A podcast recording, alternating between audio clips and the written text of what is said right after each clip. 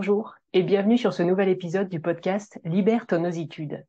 Je t'ai laissé la semaine dernière avec une toute première question, puisque comme je te l'ai dit, ce podcast a l'ambition de te permettre de te coacher, ou plutôt de t'auto-coacher, sur ta capacité à oser faire ce que tu veux dans ta vie, que ce soit au niveau professionnel ou personnel. Et un coach, eh bien, ça pose des questions afin toujours que la personne puisse aller chercher les ressources et les réponses en elle. Alors cette question, pour rappel, c'était qu'est-ce que tu veux oser dans les prochains jours, les prochaines semaines, les prochains mois? Qu'est-ce que tu veux oser dans les prochains jours, les prochaines semaines, les prochains mois? J'imagine que tu as eu au moins une idée. Peut-être même t'est venue une liste d'idées. Peut-être est-ce oser parler en public, oser donner ton avis lors d'une réunion, oser négocier des conditions de travail, un salaire, oser dire tes sentiments à quelqu'un, bref, la liste peut être énorme. Cette semaine, il faut que je t'explique ce que je mets moi derrière ce terme dositude, pour savoir justement ce que je vais te donner comme clé afin que tu puisses apprendre à travers ces différents podcasts. Alors l'ositude, tu l'as sans aucun doute compris, c'est la contraction de deux mots, le verbe oser et le nom attitude. J'ai créé ce terme après avoir observé et analysé mon parcours celui de toutes les personnes que j'ai accompagnées depuis plus de dix ans maintenant, mais aussi en regardant la biographie des documentaires de personnes qui réussissent, que cela soit dans l'entrepreneuriat, le showbiz, le sport, etc. Ce que j'ai relevé, c'est que revenait souvent l'expression que telle ou telle personne qui réussit a toujours ou très souvent une bonne, une belle attitude. Mais finalement, Qu'est-ce que l'attitude? Alors pour commencer, euh, j'ai trouvé une, citation de Martin Luther King qui dit, qui disait, pour connaître vraiment ce que vaut quelqu'un, observez son attitude, non dans les moments de confort et de facilité, mais dans les temps de défi et d'adversité. Je recommence. Pour, pour connaître vraiment ce que vaut quelqu'un, observez son attitude non dans les moments de confort et de facilité, mais dans les temps de défi et d'adversité. En fait, une attitude, c'est ce qui parle de toi par-delà les mots, par-delà tes gestes. Une attitude, c'est une manière de se positionner tant intérieurement que corporellement et mentalement. En fait, une attitude, ça communique notre état d'être. Et selon la qualité de cette attitude, justement, cet état d'être va nous permettre d'agir efficacement c'est ce qu'on appelle la bonne attitude ou pas. Ça me rappelle une fois où, en sortant d'une réunion, il y a quelques années déjà, on m'avait dit, Stéphanie, tu as eu une très bonne attitude pendant cette réunion. Sur le moment, je n'ai pas relevé car cela fait partie finalement d'expressions assez communes. Et puis j'ai pris le temps d'analyser la situation afin de comprendre ce qui avait pu faire dire cela à mon manager de l'époque. Euh, j'avais eu une bonne attitude, mais pourquoi? Pourquoi m'a-t-il dit ça? Alors, quels sont les ingrédients? En fait, une attitude, c'est une habitude de penser. Cela répond à ce schéma. Les pensées aboutissent à une réflexion. Cette réflexion te permet de prendre une décision. Cette décision, tu la concrétises en action et tu reproduis encore et encore cette action. Ça devient alors une habitude. Et plus tu vas généraliser ces habitudes au fil du temps, ça devient une attitude personnelle. Si on va plus dans le détail, une attitude, c'est un mix de trois éléments. Ces trois éléments, c'est les pensées, les émotions et des comportements. Donc avoir une belle, une bonne attitude dans une réunion, par exemple, ça n'est pas se positionner comme inférieur ou supérieur aux autres ça n'est pas non plus être à égalité. En fait, c'est être dans ce qu'on appelle dans une métaposition, c'est-à-dire une position qui est au-dessus de la mêlée. Mais encore une fois, pas dans le sens supérieur. Quelqu'un qui a une belle attitude, c'est quelqu'un qui, on va toujours prendre cet exemple de la réunion, ça sera plus simple, une belle attitude, dans une réunion, une personne va être capable de voir, de comprendre les points de vue de tout le monde ça ne veut pas dire que cette personne, elle accepte les points de vue de tout le monde. ça ne veut pas dire qu'elle n'a pas son propre point de vue, sa propre opinion. Ça veut juste dire que sur les dix personnes présentes, la personne va être en capacité de voir ce que chacune des dix personnes veut dire.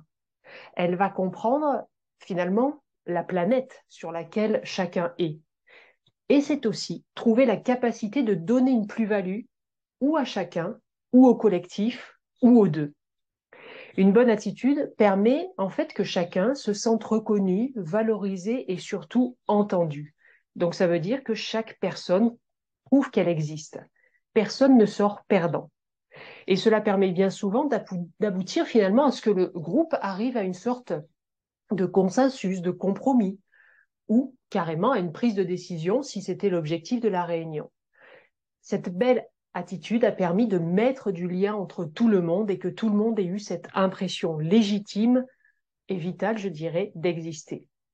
Il faut savoir que 80% des résultats que l'on obtient dépendent de l'attitude avec laquelle on a démarré cette action, ce projet, cet objectif. Est-ce que cela t'est déjà arrivé, par exemple, d'avoir un rapport à rendre et de le travailler en débutant avec enthousiasme, avec énergie, avec envie? Quel a été le résultat? Et puis une autre fois, un autre rapport à rendre et euh, tu y allais à reculons. Tu étais peut-être fatigué, tes pensées étaient négatives. Quel a été le résultat? C'est comme quand tu fais un travail tout en écoutant de la musique ou une série en fond sonore. Ton esprit, il est où à ton avis? Ni vraiment dans une activité, ni vraiment dans l'autre. Il est morcelé, pour ne pas dire écartelé, entre toutes ces pensées sur une tâche, ces pensées sur l'autre tâche, les émotions, les comportements qui sont euh, dispatchés entre les deux, tout en écrivant sur un autre sujet. C'est compliqué. L'attitude avec laquelle tu fais les choses va déterminer la qualité du résultat obtenu.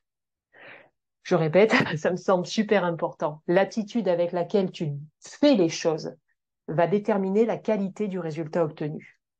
C'est pour cela que je trouve que ce terme va extrêmement bien par rapport au fait d'oser. Oser, c'est pour moi avant tout une attitude. Et donc, ça exige un savant mélange de pensée, d'émotions et de comportements. On est bien d'accord. Dans dans ce podcast, pardon, il n'est en aucun cas une volonté de ma part de te donner une recette toute faite. Je ne vais pas te donner une recette qui serait la même pour tout le monde, puisque tout le monde n'a pas les mêmes envies, n'a pas le même environnement, ni les mêmes enjeux avec son entourage plus ou moins proche. Bref, il y a trop de variables différentes pour que la même recette s'applique à tout le monde. L'objectif n'est pas d'oser pour oser. L'objectif, c'est d'oser ce qui a du sens, de la valeur à tes yeux, et oser des choses qui justement correspondent à tes valeurs les plus profondes. En fait, je veux te permettre d'oser ce qui est important pour toi, je veux te permettre d'oser ce qui te fait profondément vibrer. Je veux te permettre d'oser pour que tu t'autorises enfin, peut-être pour la première fois, que tu t'autorises à dessiner ta juste place dans ce monde et à l'occuper pleinement, sereinement, tranquillement et autant que possible avec de la joie. C'est pour ça que l'ositude, dans le sens d'attitude permettant d'oser, nécessite que tu la définisses par toi-même, que tu définisses plus exactement les dosages, la variété, la qualité de ces trois composantes. On est d'accord, cela veut dire que, à minima, quand même, tu acceptes ma définition. Merci. Mais les différents dosages des pensées, des émotions et des comportements, ce sera à toi de les créer. Alors j'imagine que tu me vois venir si tu as compris le principe que je donne toujours des exercices à faire à la fin des podcasts. C'est que justement ici, je vais te convier pour la semaine prochaine, ou plus exactement pour la semaine encore après, puisque la semaine prochaine, ça sera une interview que je te mets à ta disposition. Donc l'exercice pour dans 15 jours, c'est par rapport à ce que tu veux oser. Rappelle-toi, tu as une liste où tu as au moins une chose que tu veux oser. Donc si c'est une liste, prends une, un des éléments et par rapport à ce que tu veux oser, réfléchis. Quelles sont les pensées que tu dois avoir pour oser cette chose-là? Dans quel état émotionnel tu dois être pour oser cette chose-là? Et enfin, quel comportement cela devrait entraîner pour réussir à oser? Et pour finir, quelles sont les trois attitudes du succès que tu dois développer pour réussir à oser ce qui compte pour toi que tu as pris dans cette liste? Je vais illustrer par un exemple d'une personne que j'ai accompagnée. Elle s'appelle Marie. Je l'ai accompagnée trois mois. Elle voulait créer sa propre activité. Et pour ce faire, elle avait besoin d'aller négocier un emprunt auprès de son banquier. Alors peut-être qu'à toi, ça ne te pose pas souci, mais à elle, ça posait un souci parce que d'habitude, c'est son mari qui faisait ce genre de démarche. Or, évidemment, tu vas être d'accord avec moi, pour devenir entrepreneur, on doit développer sa capacité à négocier euh, avec un banquier, avec un expert comptable, avec des clients, des fournisseurs, enfin bref, c'est une compétence incontournable. Alors j'ai accompagné Marie à réfléchir aux pensées qu'elle devait avoir face au banquier mais aussi les pensées qu'elle devait avoir, avoir avant l'entretien. Et puis, réfléchir à l'état émotionnel dans lequel elle voulait baigner lors de la négociation. Et enfin, quel comportement elle voulait avoir. Marie a décidé de travailler des pensées du genre bah, je sais négocier, je suis bonne dans la négociation puisque je le fais déjà auprès de mon employeur sur certaines choses. Elle a eu aussi la pensée de se dire bah, je m'exprime bien à l'oral, donc je serai compréhensible, c'est OK. Pour son émotion, elle a décidé qu'elle voulait respirer le calme et la confiance en elle et en son projet. Nous avons travaillé sur cela. Quant au comportement, elle voulait avoir celui qu'elle voyait faire, voyait faire son mari, mais en mélangeant sa personnalité plus douce et évidemment plus féminine. Marie, elle m'a passé un SMS immédiatement après l'entretien, car elle était tellement ravie de ce qu'elle avait osé, vécu et ressenti de la part du banquier que bah, voilà, son SMS euh, m'a fait chaud au cœur. Alors à toi, quelle pensée dois-tu avoir? Quelle émotion dois-tu ressentir? Quel comportement veux-tu déclencher par rapport à ce que tu veux oser? Tout cela sera ton ositude par rapport à cette envie-là. On est bien d'accord. Donc évidemment, ça ne sera pas le même dosage selon ce que tu veux oser par la suite. Bien évidemment aussi, nous reviendrons dans d'autres podcasts sur les pensées, ce qui les crée, comment les maîtriser, comment les choisir. On reviendra aussi dans d'autres émissions sur les émotions, leur importance, les enjeux qu'il y a derrière et la manière de les prendre en compte, de les écouter. Et puis évidemment, on parlera aussi des comportements. Tout ça, en fait, ça entre dans ce que j'appelle la chaîne de la réalité qui permet d'expliquer pourquoi on n'a pas l'impression de vivre les mêmes réalités que nos, notre famille, nos amis, nos collègues. Alors n'hésite pas à liker, à commenter, à poser tes questions et à dire tes réussites. Je, je ferai autant que possible des réponses à chacun. La semaine prochaine, ce sera la première interview que je mets à ta disposition. C'est l'interview de Laura Prieur qui m'a bluffé par son jeune âge auquel elle a décidé d'être entrepreneuse. Elle a été bien avant 30 ans coach de dirigeant d'entreprise. Et puis, elle a eu son propre cabinet de stratégie de communication auprès des très petites entreprises. Bon, depuis, elle a encore bifurqué, mais ça, c'est une autre histoire. Alors voilà, la semaine prochaine, ça sera une interview. Et la semaine d'après, on commencera à regarder cette chaîne de la réalité pour que tu comprennes et que tu puisses prendre la main, si ta réalité ne te convient pas, sur les différents aspects de cette chaîne et changer ce qui doit être changé pour que la réalité te convienne. Alors, je t'invite grandement à liker, commenter, partager ce podcast. Essaye de trouver peut-être une personne, voire plus, pour t'accompagner dans cette capacité à libérer ton ositude que ce podcast va te permettre. C'est une certitude de ma part.